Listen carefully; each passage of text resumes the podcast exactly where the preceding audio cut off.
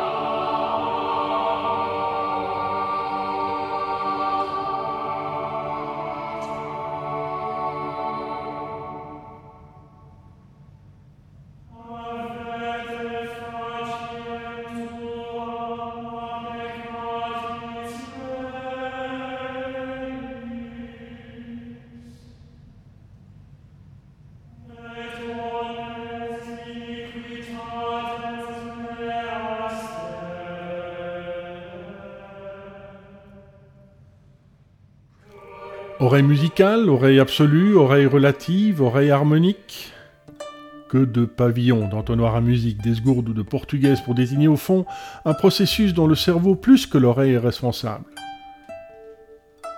L'oreille perçoit, puis transmet les informations au cerveau, mais c'est lui qui fait le reste. Mozart a 14 ans, ce 11 avril 1770, quand il entend comme nous à l'instant le Miserere mei Deus, œuvre datant de 1638, de Gregorio Allegri, écrite pour deux chœurs. L'un à quatre voix, qui chante une version simple de la psalmodie, l'autre à cinq voix, qui commente à distance. Lors de la Semaine Sainte, à la chapelle Sixtine à Rome. La partition, manuscrite et unique, ne sort pas du Vatican. Ce n'est pas vraiment un problème pour Wolfgang Amadeus qui se rejoue mentalement le petit quart d'heure de musique, nous n'en avons écouté qu'un extrait, et le retranscrit intégralement, note pour note. Une deuxième écoute dans la semaine lui permet d'affiner sa copie de Pirate avant l'heure. Quelle précocité, quelle mémoire, quelle oreille Absolue.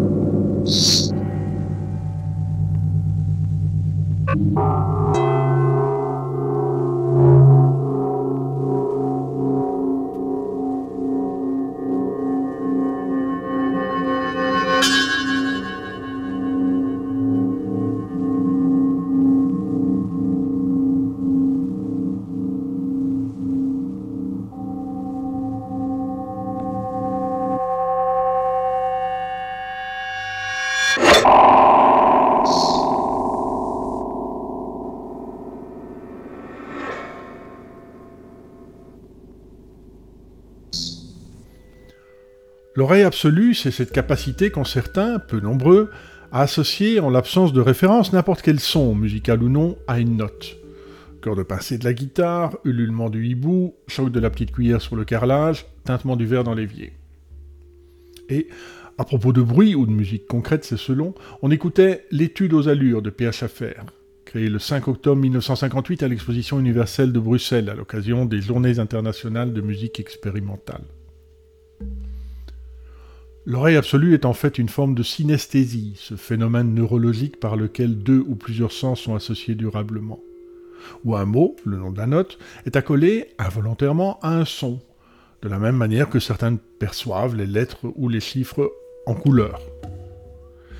Il est probable que des différences structurelles du cerveau, un cortex auditif à l'asymétrie et au nombre de synapses plus grand, prédisposent génétiquement les personnes à oreille absolue à l'utilisation de connexions entre réseaux neuronaux adjacents, inhibés chez les autres.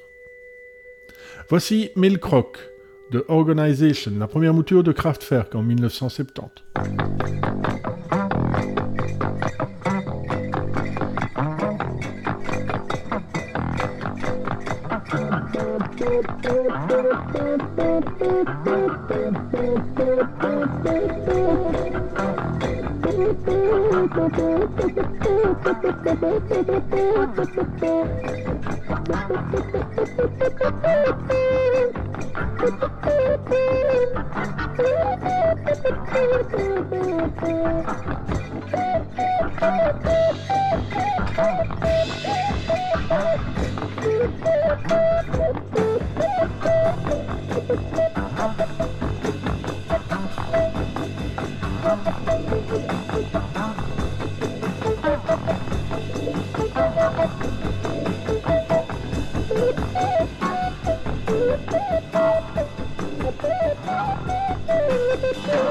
Thank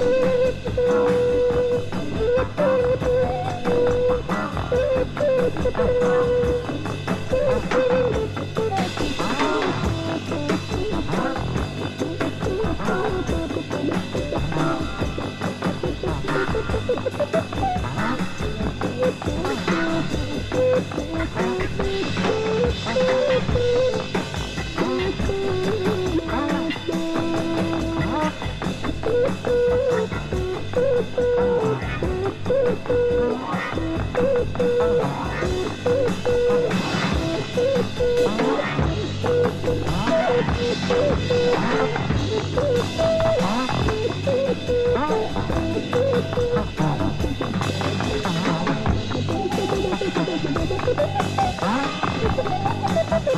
Ah.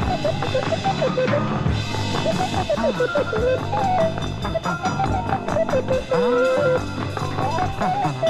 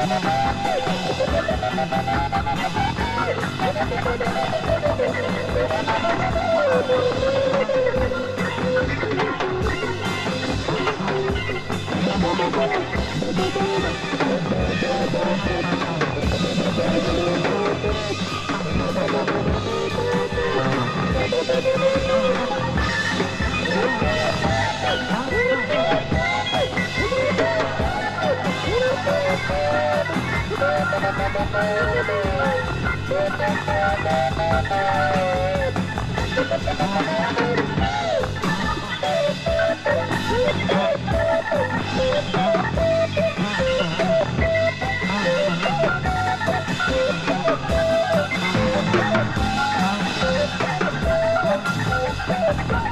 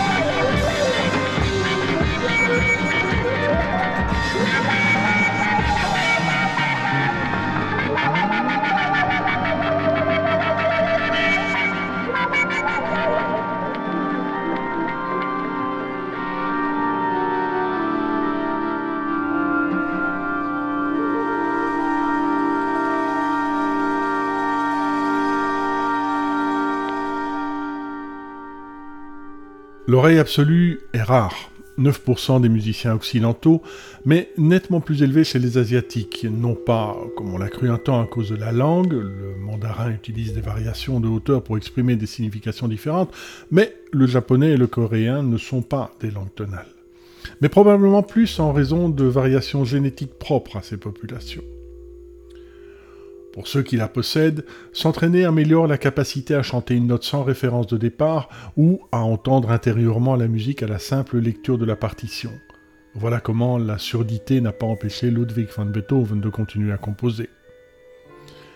Un apprentissage pour l'acquérir semble possible, mais seulement dans une certaine mesure et autour de l'âge de 6 ans, même si on constate que la plupart des musiciens de cet âge n'ont pas l'oreille absolue.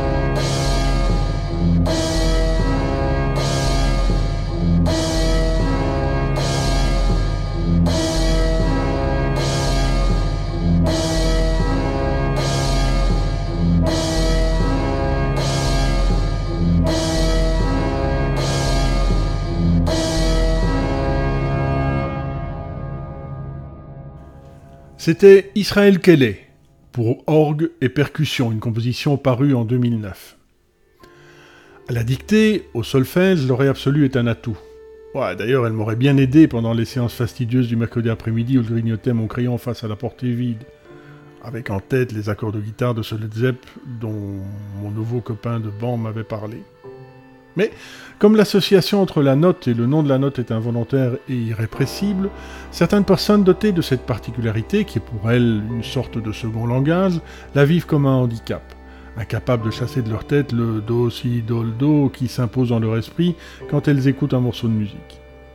Il leur est également difficile de jouer d'un instrument transpositeur qui décale euh, toutes les notes d'un intervalle fixe vers le haut vers le bas de changer de diapason, une pièce baroque interprétée en La 415, plus bas que le La 440 utilisé aujourd'hui, sonnera étrangement à leurs oreilles, ou de supporter un instrument mal accordé ou un chanteur approximatif.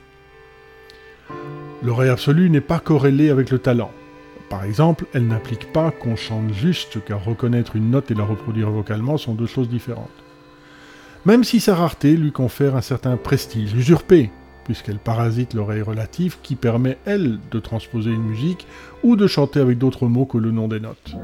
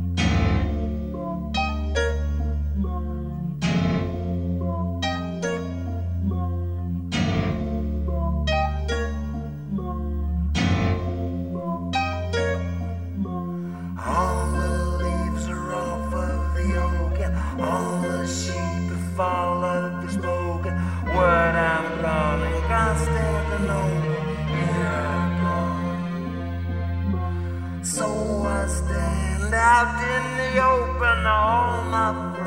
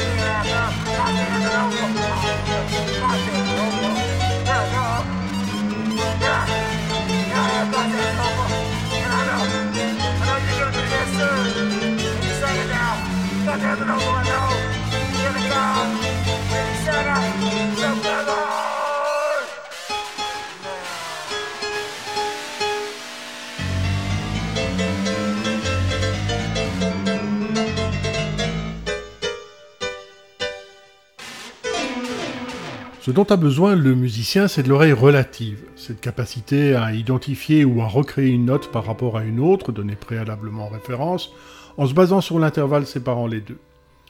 Ce qui implique une mémoire à long terme des intervalles musicaux.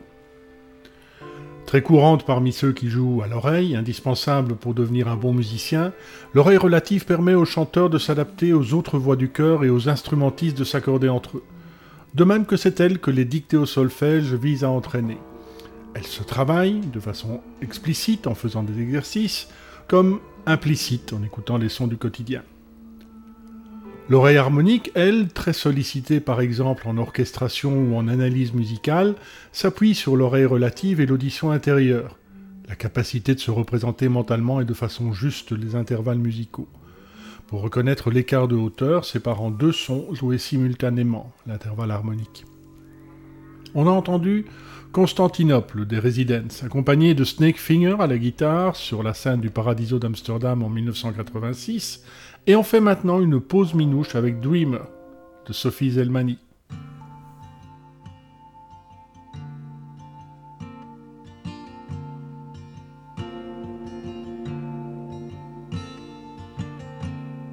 Seasons, my friend, color me. so we can blend. Forbid me to go.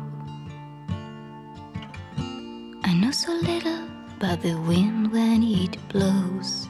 Dreamer, dreamer, I'm walking out of your dream.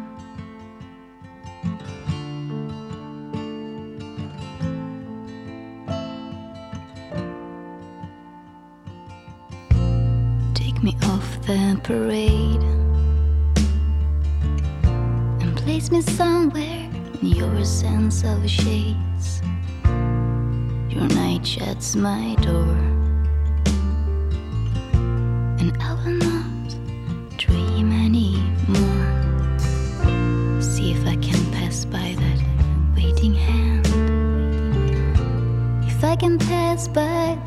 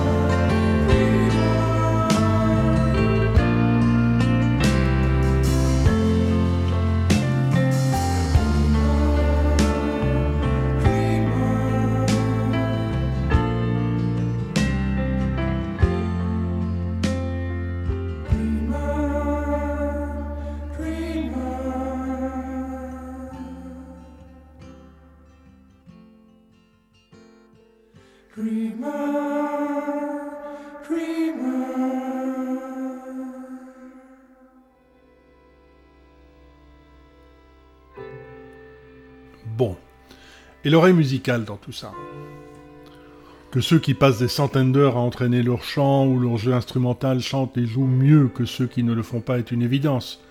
Mais en va-t-il de même en ce qui concerne le sens de la musique, son écoute? Eh bien, les résultats surprenants de plusieurs études montrent que les non-musiciens sont capables, au même titre que les musiciens, de déceler un accord inapproprié, de repérer des variations sur un thème ou de reconnaître une mélodie inachevée.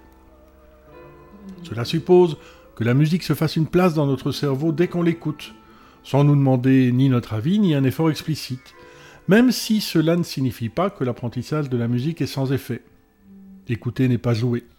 Les musiciens utilisent leurs compétences acquises pour créer de la musique et expliquer celle qu'ils entendent. Et les observations neurobiologiques qui comparent l'anatomie cérébrale de musiciens, qui ont suivi une formation professionnelle en musique, versus de non-musiciens, sans éducation musicale formelle, montrent des différences de développement notables entre euh, les uns et les autres au niveau des aires auditives et motrices. C'est un exemple de la plasticité des aires cérébrales, qui se réorganisent en conséquence d'un apprentissage intensif, avec la croissance de nouveaux neurones et le renforcement des axones qui les connectent entre eux. Alors, on se laisse porter par Berting de la violoncelliste islandaise Hildur Gudnadottir.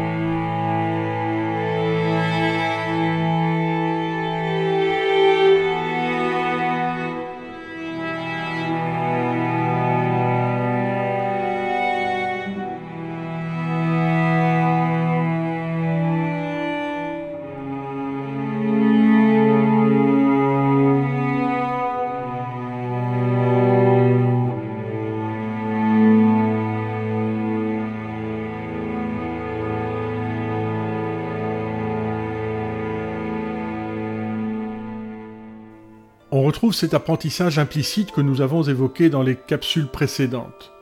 La capacité de notre cerveau d'identifier des structures régulières et d'en extraire des informations complexes sans intention explicite d'apprendre qui intervient par exemple lors de l'acquisition de la langue maternelle ou de certaines habiletés sociales.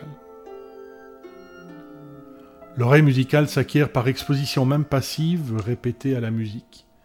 Et le processus est plus complexe qu'il n'y paraît si l'on considère les traitements cognitifs en jeu pour percevoir outre les timbres des différents instruments et leurs variations de hauteur, le développement d'un morceau, ses thèmes et leurs évolutions.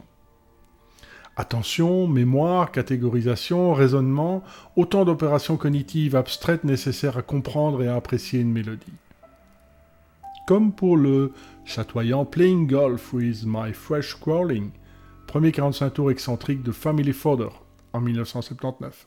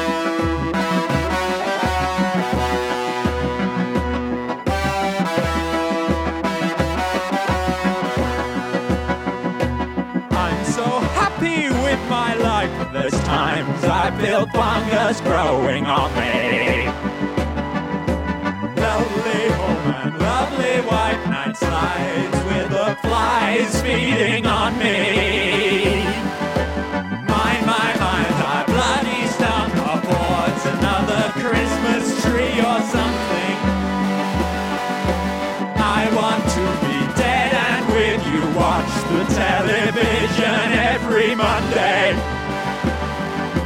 I want to be dead. He wants to be dead. Do you want to be someone else's mind game or when you rather be dead? It's easy, see. Before I got this job, I worked someplace else. When I was at school, I always wanted to be a lawyer. Then there was times when I wanted sex. And then when I didn't want sex, I wanted something else. And now I want to be dead.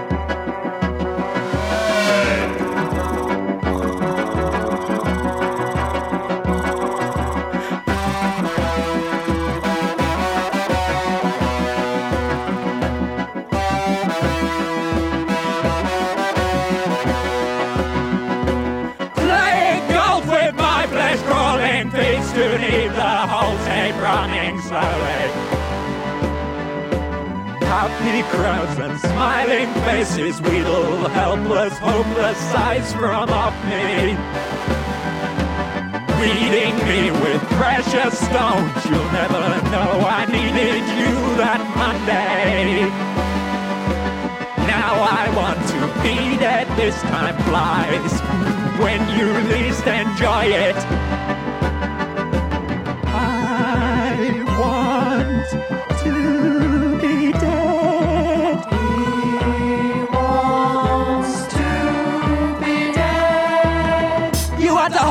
pain. God uses what we go next. Oh, when you had the day.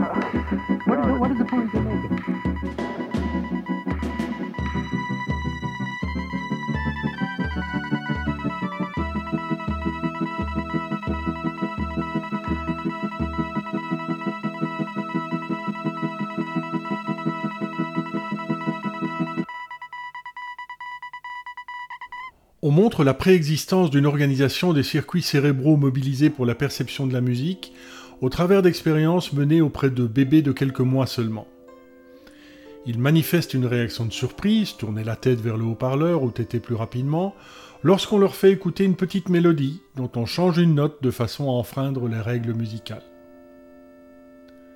Une série d'expériences menées au laboratoire d'études de l'apprentissage et du développement à Dijon montre que les non-musiciens sans formation musicale ont des compétences perceptives équivalentes à celles des musiciens, cursus complet dans un conservatoire de musique, qu'il s'agisse de repérer les relations entre un thème et ses variations ou ses développements, d'estimer les réactions émotionnelles suscitées par un air, de discerner des structures musicales contemporaines, ou de détecter des anomalies glissées dans une mélodie.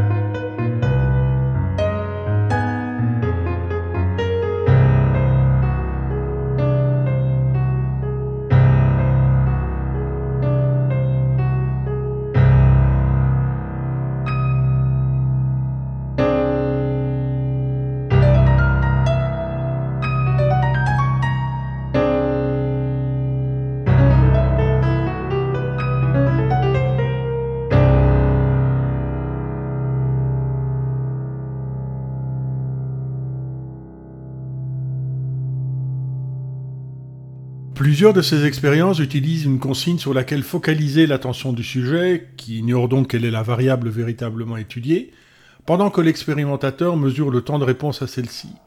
Rapide quand le son est conforme aux règles musicales usuelles, lent quand ce n'est pas le cas. Le cerveau étant alors perturbé par le conflit entre ce qui était anticipé et le son réellement produit. Par exemple, on demande au sujet de déterminer, aussi rapidement que possible, si le dernier accord d'un court extrait musical est joué au piano acoustique ou électrique. Et on constate que le temps de réponse mesuré est significativement plus long lorsque l'accord final est musicalement inadapté à la séquence, tant auprès des musiciens que des non-musiciens. Juste avant, on entendait Le lac des cygnes, la version pour piano à trois ou quatre mains, voire plus si affinité, et Cygne comme signal et non comme l'animal, de Thierry Zaboitsev, qui écrit ce morceau en 1992 pour Artzoid. Et voici Tout a une fin, de Aksak Maboul.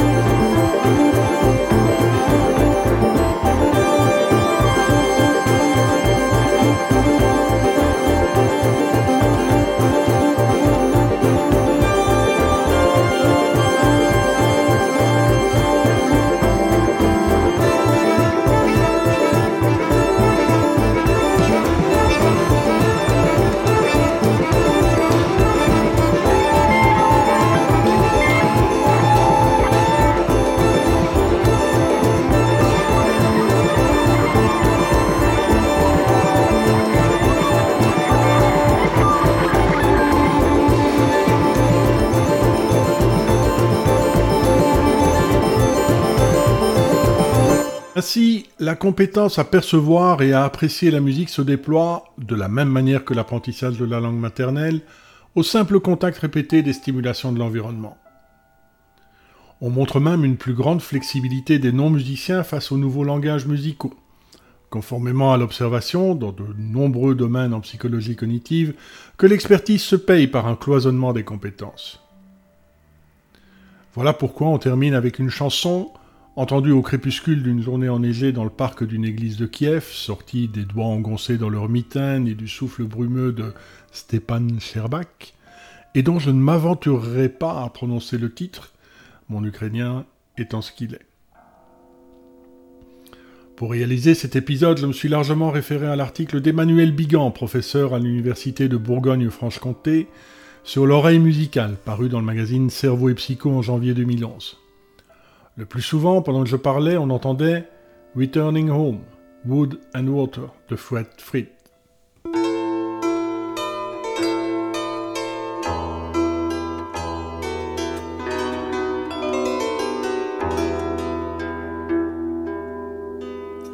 Взяв би я бандуру, та й заграв, very cool.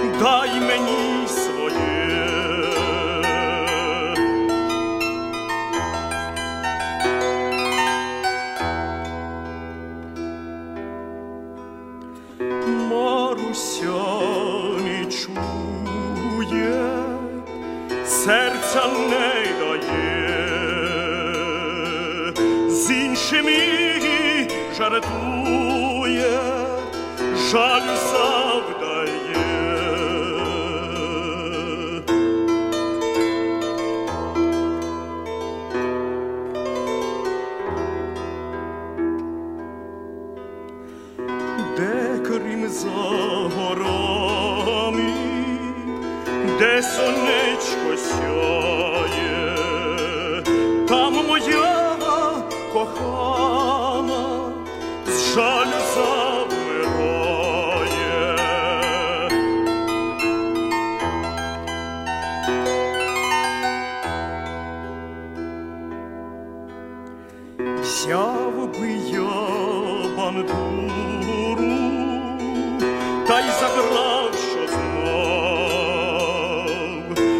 великого журу бандуристом став, з великого журу бандуристом